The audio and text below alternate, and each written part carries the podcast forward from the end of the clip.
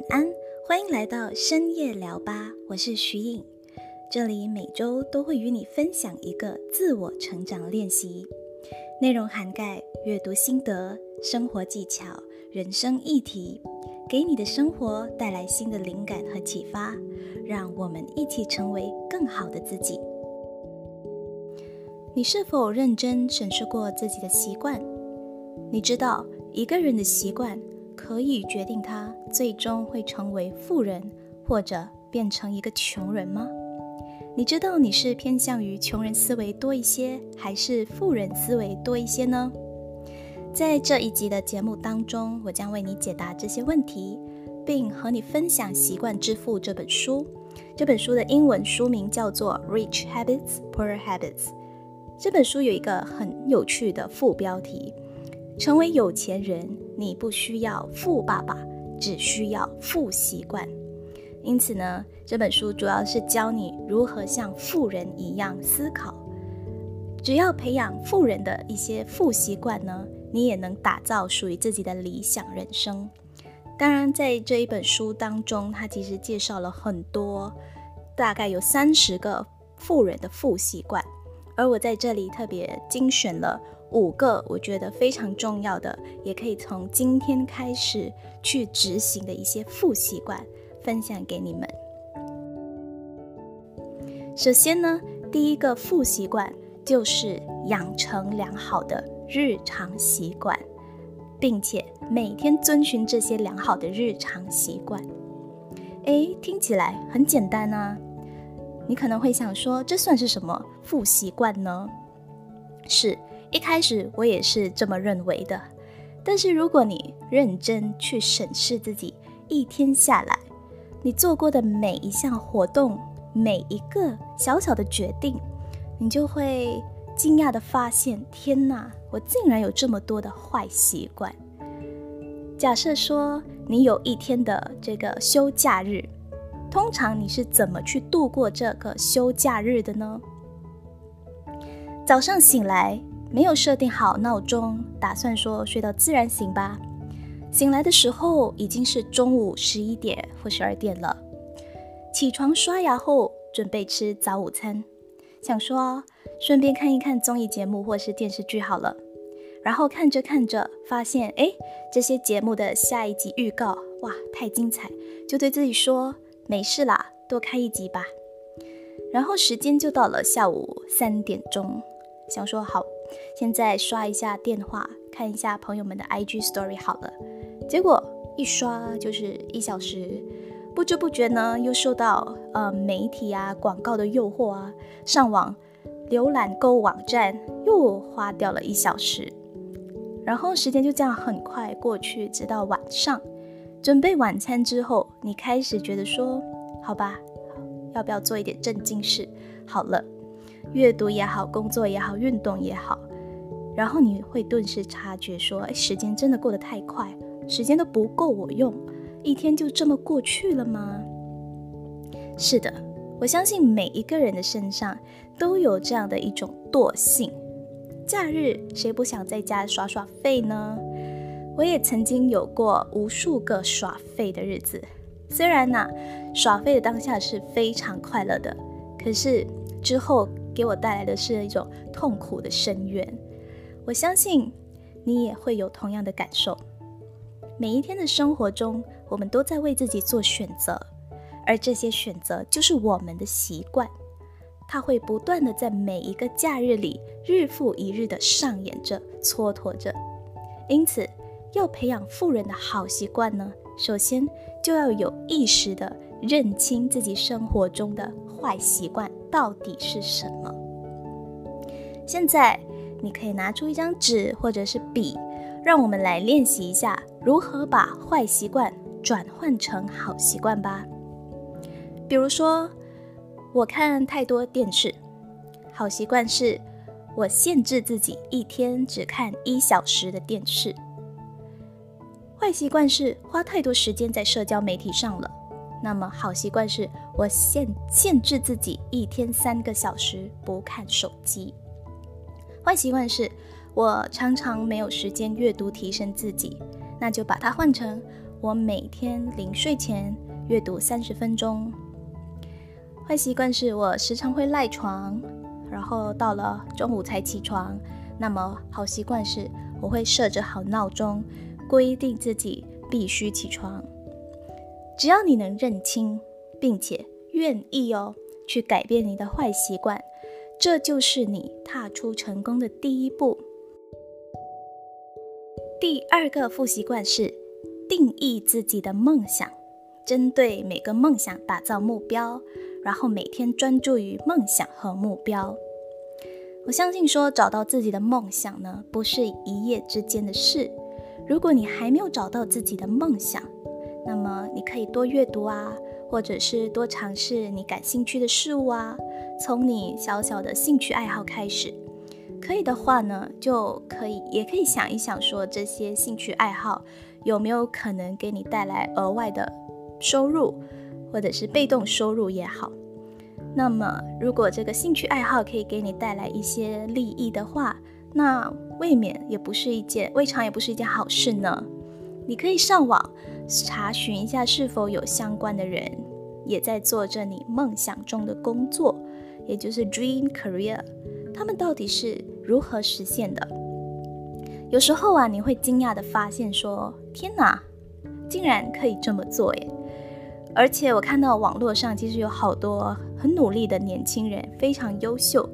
比如说他们年纪轻轻，或者是像我这样子的二十八、二十九岁的年龄，他们就有自己的事业了。他们到底是怎么办到的呢？我相信他们很早就已经为自己的梦想定义了。那么今天我们要从定义自己的梦想开始。那么，如果你找到目标之后，就开始努力吧，为你的大梦想定下具体可行的小目标，规划出一点时间，专注去完成。记住了，工作忙碌，我觉得每一个人工作都会忙碌的，但它绝对不可以成为你的借口，因为如果工作这么忙的话，怎么还会有时间去做其他的娱乐消遣的活动啊？比如说划手机也好，发照片也好，看电视也好呢？所以，将你生活中这些小小的坏习惯给移除掉，将之取代为你的好习惯，你就会有更多的时间去完成你的梦想和目标了。第三个副习惯是每天花至少三十分钟。增加知识和提高技能，投资自己。找到自己的梦想之后，你就知道具体的方向是什么了。因此，我觉得说我们必须要增加自自己的知识储备，因为它绝对能够给你带来财富。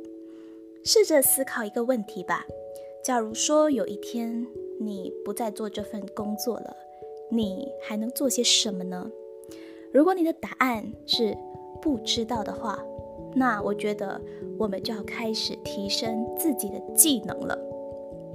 现在资讯网络科技这么发达，而且各行各业的知识，无论是你熟悉的、不熟悉的，甚至你从未想过的，其实都可以在网络上轻松的学习到。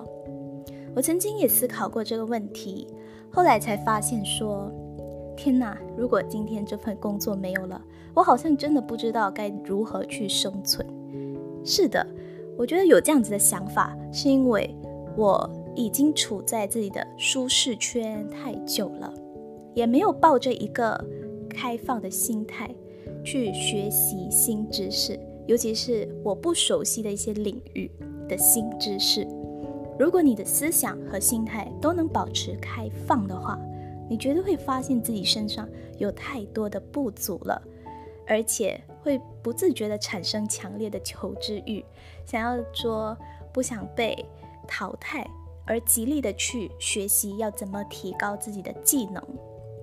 只要你愿意学习，我相信你也会发现另一面的自己，拓展自己的无限潜能。而且我觉得最主要是，也不要给自己设限，比如说。呃，我就是学医的，我就是卖保险的，我就是教书的，等等。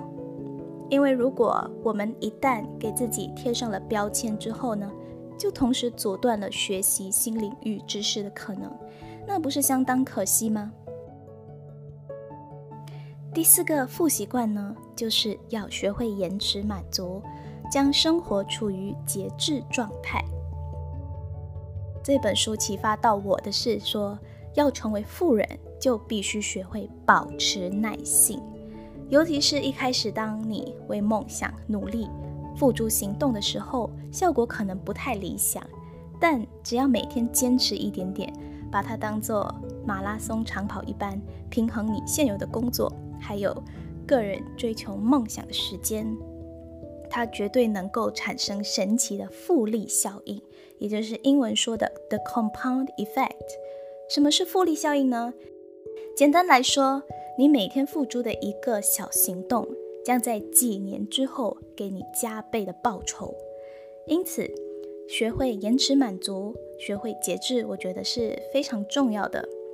书中作者也说到，一般人，也就是所谓的穷思维，都会都无法做到延迟满足，他们做的是立即满足自己想要的。今天有了钱，然后就用这笔钱花在自己想要买到的东西上面。而有钱人呢，他是能够延迟满足自己想要的，这也是为什么大多数人永远不会致富的原因。第五个负习惯是不要害怕风险。小时候，父母是不是常常告诉我们要好好读书，将来找到一份好工作才能赚取好收入，然后你的工作最好是铁饭碗。无论外面经济再怎么不稳定，你也还能牢牢保住你的饭碗。其实啊，我从来都不觉得这句话有什么问题，也牢牢地坚守着这份信念，找个铁饭碗的工作。但是问题出现了，这个铁饭碗的工作能让你发挥自身的价值，能给你带来满足感、成就感吗？如果是的话，那恭喜你；如果不是的话，那是不是应该要重新设定你的理想，给自己一个改变的机会呢？害怕风险是大多数人墨守成规的最大阻碍，而富人认为啊，所有事情都存在着风险，因此他们是主动解决问题的人，他们也会为自己的财务负全部的责任。你可能会想。安稳的工作，收入稳定，哪来的风险啊？换个角度，你花费二十三十甚至四十年的时间，只为了有一份稳定收入，却始终无法实现自己最大的价值，你的人生就这样浪费掉了，这不就是在冒险吗？最后给大家回顾一下我们刚刚说过的五个负思维，第一。养成良好的日常习惯，然后每天遵循这些良好的日常习惯。第二，定义你的梦想，针对每个梦想打造小小的目标，每天专注于梦想和目标。第三，每天花至少三十分钟增加知识、提高技能、投资自己。第四，学会延迟满足。第五，不要害怕风险。在这里呢，摘出书里我觉得非常有意思的一句话：财务成功不是靠运气，而是因果关系法则的结果。如果你中了因，就会得到果。如果我们能改变相信的事，就能改变所有事。今天就聊到这里，希望今天的分享能给你带来新的收获。欢迎你在我的 Facebook 和 Instagram 上。留言和我分享你对这期主题的心得，让我也能够听到你的声音。感谢您的收听，愿你今晚有个好梦。我们下期见喽。